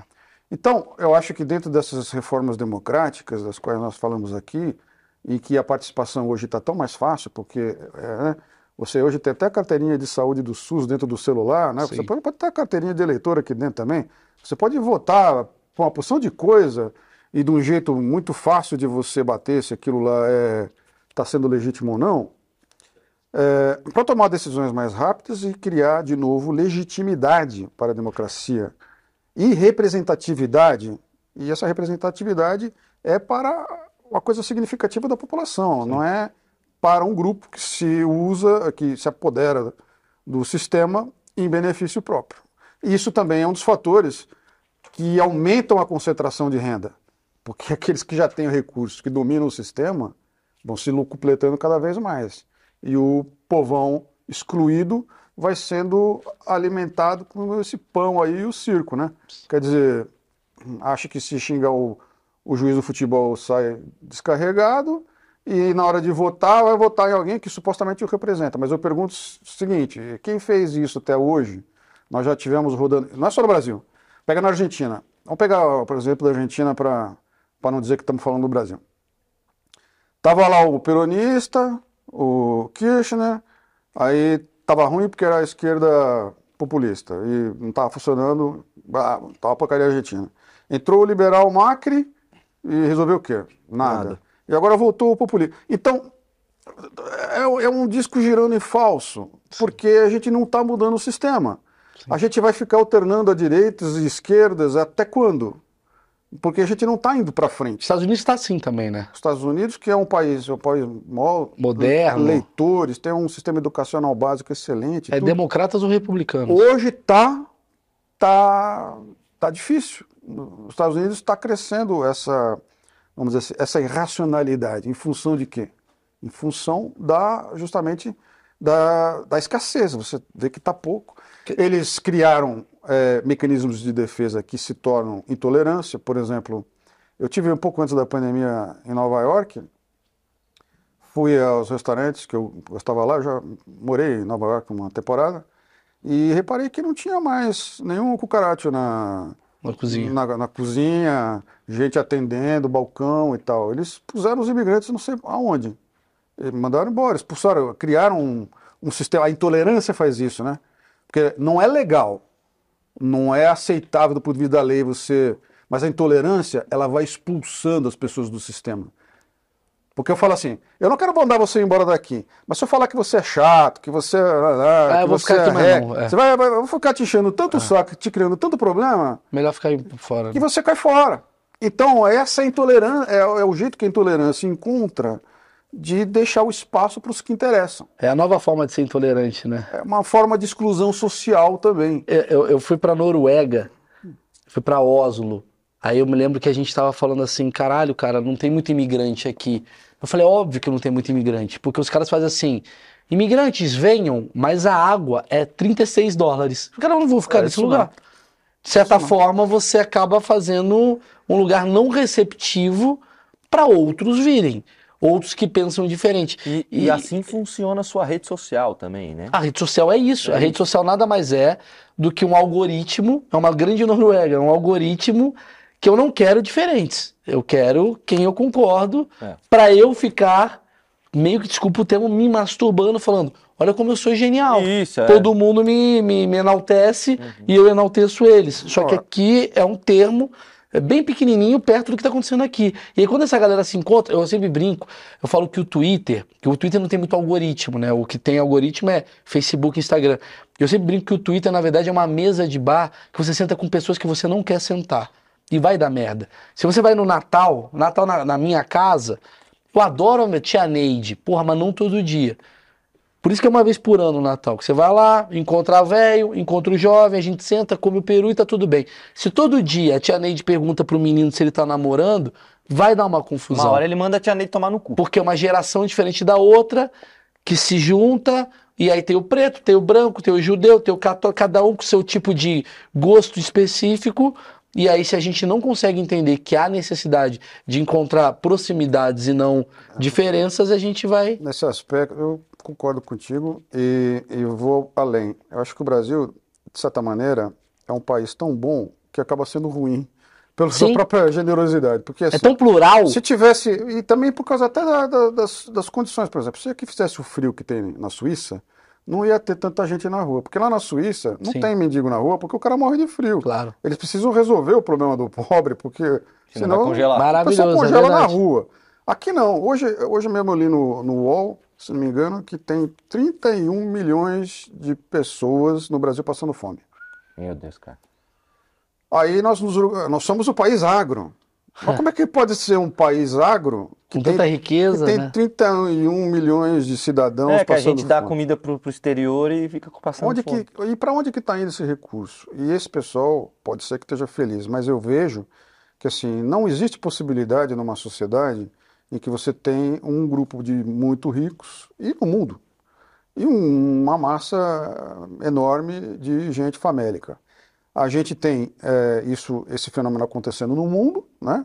Até nos países mais eh, avançados, no ponto de vista soci- político-social, né? que tem, são países mais estáveis, países com um nível de renda médio melhor, principalmente os países europeus.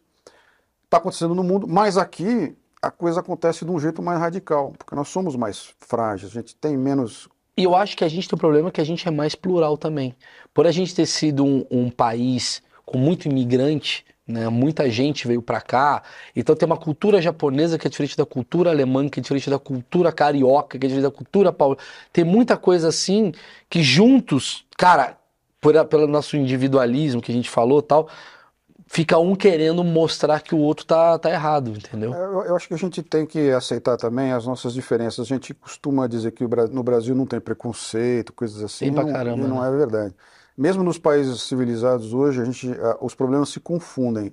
A questão econômica se confunde com a racial, com a questão Aham. identitária. Então você tem, por exemplo, na França, um problema enorme com a população muçulmana Sim. né? E, e os, E árabe, os né? atentados, e árabe, os atentados que ocorreram lá não melhoraram. Então, tanto nesse livro, a Era da Intolerância, começa com as Torres Gêmeas, que foi a primeira coisa que a gente viu que, pô, tinha alguma coisa errada no mundo. E o problema não estava no Oriente, o problema era gerado dentro da própria sociedade lá. Eram pessoas que viviam lá. Até se conta a história do surgimento do radicalismo islâmico. Foi Muito um bom. professor chamado Qutb, que era um, adorava a cultura americana. Ele era fã dos filmes de Hollywood e tal. E foi para os Estados Unidos passear e conhecer. E foi tão maltratado que ele voltou querendo destruir os Estados Unidos. E esse é o mentor, é o criador intelectual do Foi assim? radicalismo islâmico. É um egípcio que depois fez seguidores, entre eles o Bin Laden, o Al-Zawahiri, que depois se mudaram para instalaram a sua, o seu aparato na Arábia Saudita, quando o Egito começou a perseguir os radicais. Eles foram expulsos. E de lá eles se associaram aos Estados Unidos, que Pra aprender. financiaram a guerra no Afeganistão, porque era uma coincidência de interesse. E esse pessoal acabou se instalando na sociedade Americano. afegã, Afegão para depois. Todos aqueles países que estão em guerra e, e pobres, porque o, o islamismo, inclusive, tem um discurso pa- voltado para a pobreza. Ele é um discurso, vamos dizer assim, de simplicidade, de volta aos princípios elementares e tal, que é, uma- é para uma sociedade, um discurso para uma sociedade pobre, miserável, como é no Afeganistão. E essas pessoas, né, esse, esse modelo começou a se reproduzir. Então você teve um crescimento do islamismo em países como a França, teve um crescimento até nos Estados Unidos, apesar da, da, da grande repressão que há, né, e o medo. Eu morei nos Estados Unidos na época, logo depois da- das Torres Gêmeas, E tinha um desconforto muito grande. Entrava um, um árabe dentro do metrô, tinha gente que saía pela outra porta, Uhum. porque tinha de medo. Então, é, esse, esse é o pior da intolerância. É quando você, o medo faz as pessoas desconfiarem umas das outras até sem motivo. Né? É, tá rolando isso agora no Brasil. É, isso é descrito muito bem numa peça do Brecht, Bertolt Brecht, que escreve sobre um casal que está em casa no tempo do nazismo e o filho está na escola e está demorando para chegar. Hum. Eles começam a conversar E o filho é da juventude hitlerista, né? é, e nas, ah, na- nas escolas, no templo do, do Hitler, os filhos eram estimulados a denunciar os pais na Isso. escola. Putz. Cara, tu tem que E ver os essa meninos, peça, ele, ele- o menino está demorando para chegar, eles começam a conversar e começam a, a né? ficar numa paranoia. E quando o moleque entra em casa, eles já estão apavorados. Eles que- estão, eles estão assim, tipo, qualquer que coisinha é- que o moleque faz, eles. Hum, Ele tipo, bate, a po- bate na porta, parece que é Gestapo. E aí entra a criança. É bom pra cacete. E esse processo é, não é absurdo, isso é um retrato do que que acontecia rolou, é. na sociedade alemã. Então, é, essa peça em particular, que eu gosto muito do Brecht, acho que ela é ilustrativa do que pode acontecer numa sociedade intolerante. Você viver com medo, até da própria Desconfiado. filho, né? da família, das, enfim, do que isso causa. você é tão radical, você é tão radical, você é tão radical que você sai do seu, do seu real, né? Você vai pro surreal, né? Você, você fica paranoico. E a você... gente perde a noção de humanidade. A, noção de, a humanidade, o que, que é? É essa teia de, co- Empatia. de colaboração mútua, né? De, assim, é para isso que nós estamos juntos. Sim, sim. A gente precisa ajudar. Eu não posso ficar satisfeito de ter emprego, salário, dinheiro, recurso, carro, tudo, e, e ver uma pessoa ali que não, não tem condição. A gente precisa trabalhar para melhorar coletivamente. E isso não adianta- depende de governo nenhum, né, cara? Isso depende da- das pessoas também. Do tipo, porra, se vê alguém ali do lado da tua casa pedindo um prato de comida, É, mas dá. eu posso falar, a galera tá tão intolerante, mas tão intolerante, que é muito legal você falar isso, mas ao mesmo tempo, eu acho que muita gente que tá assistindo e é intolerante vai falar, é, a galera tá intolerante. Você entende o que eu quero dizer? Comigo, né? É, a galera tá É intolerante tipo assim, comigo. meu- Ah, te uma outros, frase. não, tem outros que falam, não, que não, tem que matar esses pobres mesmo. Meu avô tinha uma frase que pode estar rolando hoje em dia, que é, eu, eu falo- ele falava, vô, tu é muito teimoso. Ele, não, teimoso é quem teima comigo. É, tipo Esse isso. é o intolerante, né? O into- intole- Não, eu não sou intolerante. Eu acho que quem tá assistindo a gente, aliás, o Achismo ele é um projeto que toda semana a gente traz pessoas fora de uma bolha. Quem assiste a gente, obviamente, é anti-intolerância ou Eu- anti-radicalismo. olha, se você é intolerante com alguma coisa, você nem devia estar aqui. Não, porque não faz sentido. Não faz Não sentido. faz sentido, porque eu sou o cara que tento Ah, é. falar por todas as bolhas. Mas eu acho que ah, o intolerante que assiste isso daqui, ele não consegue captar que ele é intolerante. É a minha visão. Ele vai falar, é verdade. É possível, Esse, mas é, esse é- rapaz aí é muito bom. é bom é. ele saber que ele pode ser o próximo alvo, né? Porque isso é randômico, ele não é uma coisa assim, é hoje você tá no poder, amanhã não, tá outro radical. Quem que te protege? Não Exato. existe. E ninguém vai ganhar essa guerra. Ninguém vai ganhar. Quanto mais você aumenta o tom de voz de um lado, do outro, Mais vai aumentar. do outro lado vai aumentar. Isso só piora. Chegaremos em Israel e Palestina. É, a gente, é, pois é, tem, tem casos é, históricos, né? Jamais resolvidos e que provavelmente nunca serão resolvidos. Então a gente precisa chegar a uma conclusão de que a gente precisa colaborar, né? O grande resumo disso tudo aqui, que o meu querido professor, meu querido historiador, meu querido jornalista Thales Guaraci está falando é: é chato para alguns, mas é muito fundamental o debate. O debate ele tem que ser empático, é muito difícil isso, mas é um debate de escutar, de falar. Se a pessoa gritar com você, você sai do debate, porque ele não quer E debater. aí acabou o debate. Aí né? acabou o debate. Se você gritar de volta, isso vai gerar mais conflito e mais confusão. Acho que a ideia é isso, cara. É, eu, eu, eu vi quem que foi falou isso, acho que foi o próprio. Porque eu vi a entrevista do Thiago Leifert, ficou muito forte pra mim. Que é a própria coisa da, do mercado de ideias, né? Traz uma ideia. Mata a sua ideia com a minha ideia. Minha ideia é ter que matar sua. Mas é isso. É, não adianta dizer, tá errado. Tá uma merda isso daí que esse cara falou. Diz como é que Tá, vamos por fazer então. Por que, Pro- que é uma merda o propõe. que ele falou? Propõe. É uma merda que ele falou porque, na verdade, o que ele falou não faz sentido. Ah, então tem um fato, um argumento. Eu acho que isso faz com que a coisa. Porque senão você é só um cara ignorante com muita raiva. É isso que dá para entender um pouco da intolerância. Eu vou, eu, vou, eu vou, infelizmente, terminar o papo, que tá muito legal. Vamos fazer o seguinte: Era da Intolerância, Thales Guaraci, tá aqui na descrição. Faz o seguinte. Cara, se cada familiar teu, você deve ter na sua família aí, tá com desconto. Se cada família aí tem aí um, dois intolerantes, dá para dois intolerantes, fala assim, pai, dá uma lida, acho que tem a ver com você. E faz uma coisa que eu e Maurício a gente faz muito. A gente grava um trecho do livro e no meio de uma conversa a gente joga. E aí a gente fica inteligente Ah, é. caralho. Compra o livro para ler um trecho. A gente pega Precisa um trechinho. tudo. Lê um trecho, lê assim, ó. Geralmente quando tem entretanto, entretanto é bom. E Entretanto, fala assim, já diria Thales Guaraci, Exato. e solta um trecho. E aí o cara solta. fala, cara, precisa ler inteiro. Mas assim, eu acho que é um, é uma- é um bom presente para provocar intolerantes. Dá um presente de intolerância pro cara, o cara fala, peraí, o que você quer dizer com isso? Se você não lê, você é intolerante. Putz, Ah! Aí eu fiz esse cara vender. Tomara. Vamos ver. Acho que você tá comprando uma briga boa. É, mas é uma briga boa. Isso daqui, cara, Tem briga que vale a pena. essa briga vale a pena. Essa eu acho que o meu objetivo aqui não é eu quero que a galera vote no Lula ou vote no Bolsonaro. Eu quero que as pessoas tenham um autoconhecimento a ponto de, cara, é política. e O que você falou foi maravilhoso.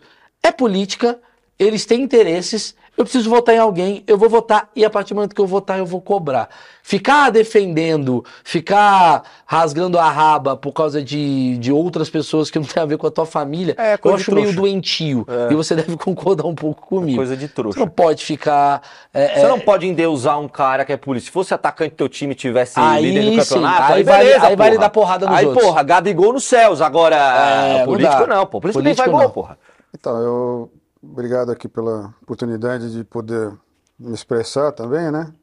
E eu tenho, eu escrevo uma frase nesse livro que eu acho que resume bem, e é a mensagem que eu gostaria de passar para resumir tudo. Só a liberdade resolve os problemas da liberdade. A gente não pode achar que um regime autoritário vai resolver o problema de ninguém. A gente precisa ser tolerante com a diferença, mas lembrar que mesmo na diferença nós continuamos a ser iguais. E a gente precisa de entendimento se a gente quiser soluções reais, né? Para tudo aquilo que é interesse coletivo. Nós temos grandes desafios e que são desafios para todas as pessoas, e interesses em comum. Nós todos somos brasileiros, nós todos queremos que as pessoas vivam melhor no Brasil, nós todos queremos que as pessoas Ganhem tenham- mais. ganhem mais, tenham progresso. A educação que promove o bem-estar geral da população, faz as pessoas realmente prosperarem.